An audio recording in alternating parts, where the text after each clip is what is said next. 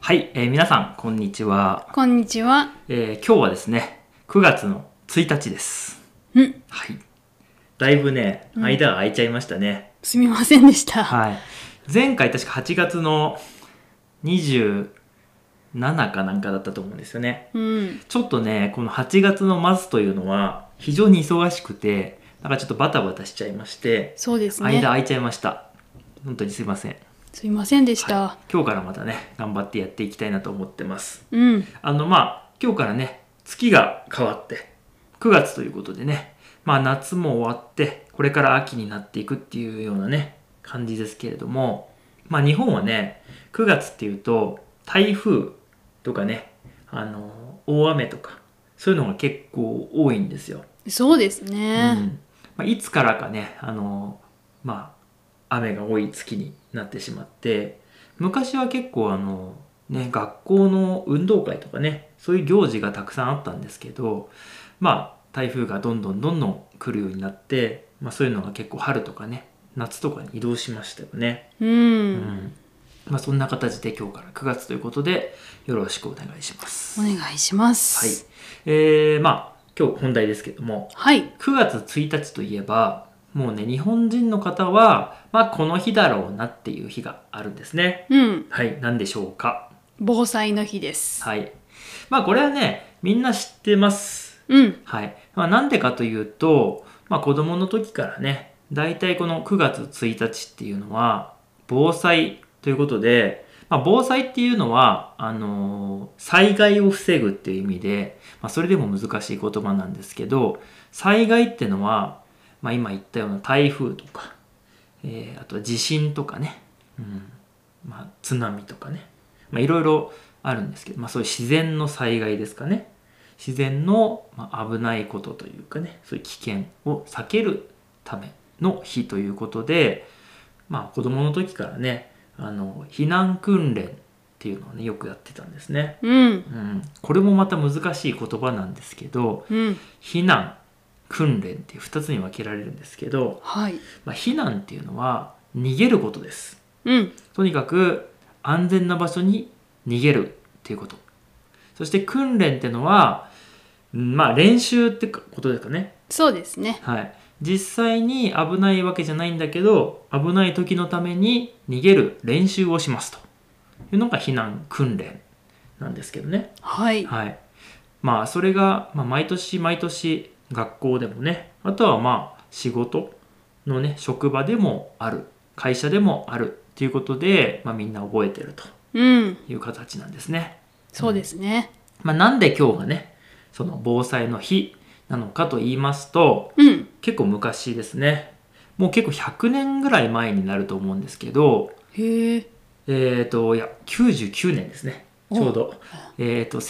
1923年今から99年前の、えー9月1日にですね、えー、と関東大震災っていうねはい、あのまあ関東エリア東京を中心とするねその関東地方で大きな地震があったんですね。う、うんん、でまあその時のことを、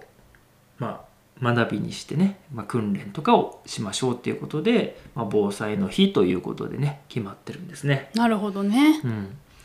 でまああの今日はねあの僕ちょっと運転してどっか行ってたんですけど、うん、まあ、どっかっていうか仕事に行ってたんですけどあのラジオでねこの防災の日のお話をしてました。あ、そうですか。うん、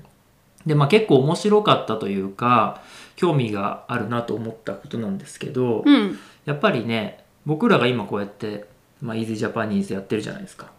と同じようなことで日本に住んでいる外国の方向けのそういう避難の訓練だったりとかあとはそういう外国の方にどうやって情報を伝えるのかっていうことがまあ一つ問題になっているとうん、ということで、まあ、例えばですけどうーん、まあ、こういう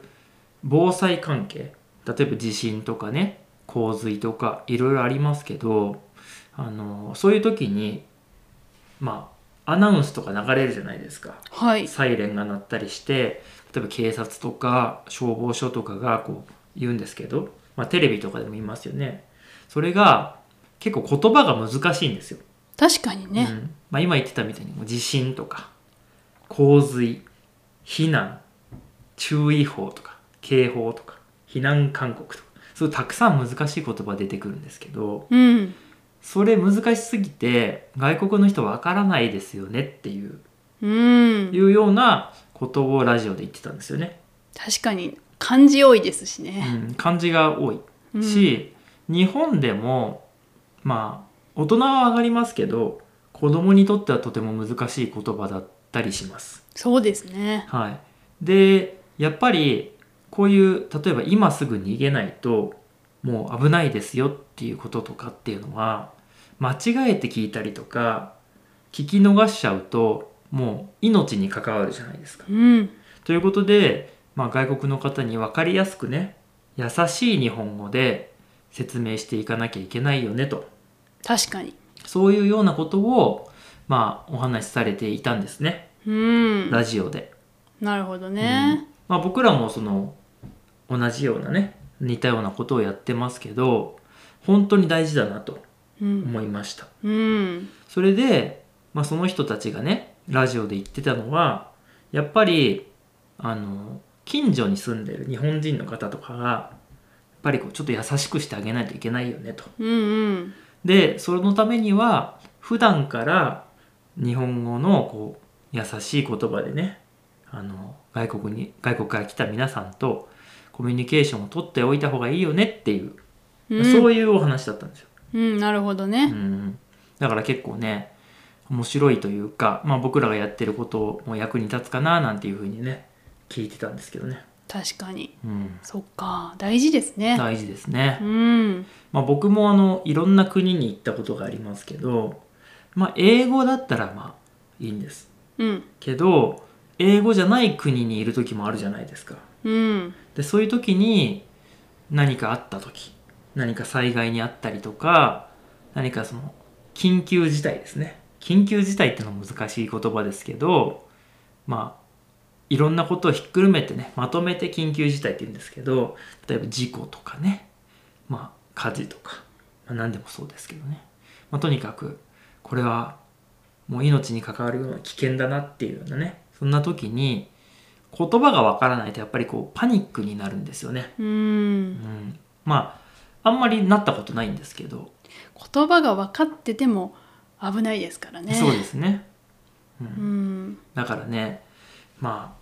今これね聞いていただいてる方っていうのは、まあ、基本的には日本語を勉強されてる方とかが多いと思っていてで結構ねまあ半分近くの方は日本に住んでる外国の方だと思うんですよ。うん。なので、まあ、そのどうやって逃げるのかとかねそういうこともちょっと確認しておいてほしいなというふうに思いましたね。そうですうね。ん、結構ね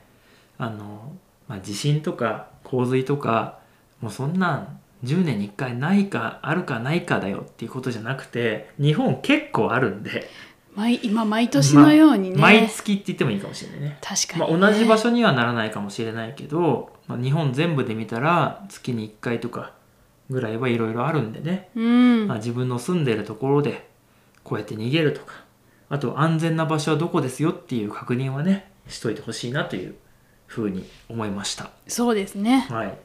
まあ、今日ちょっと真面目な感じですけどね、うんはい、今日は9月1日で防災の日のお話をしましたはい最後まで聞いていただきましてどうもありがとうございましたありがとうございましたではでは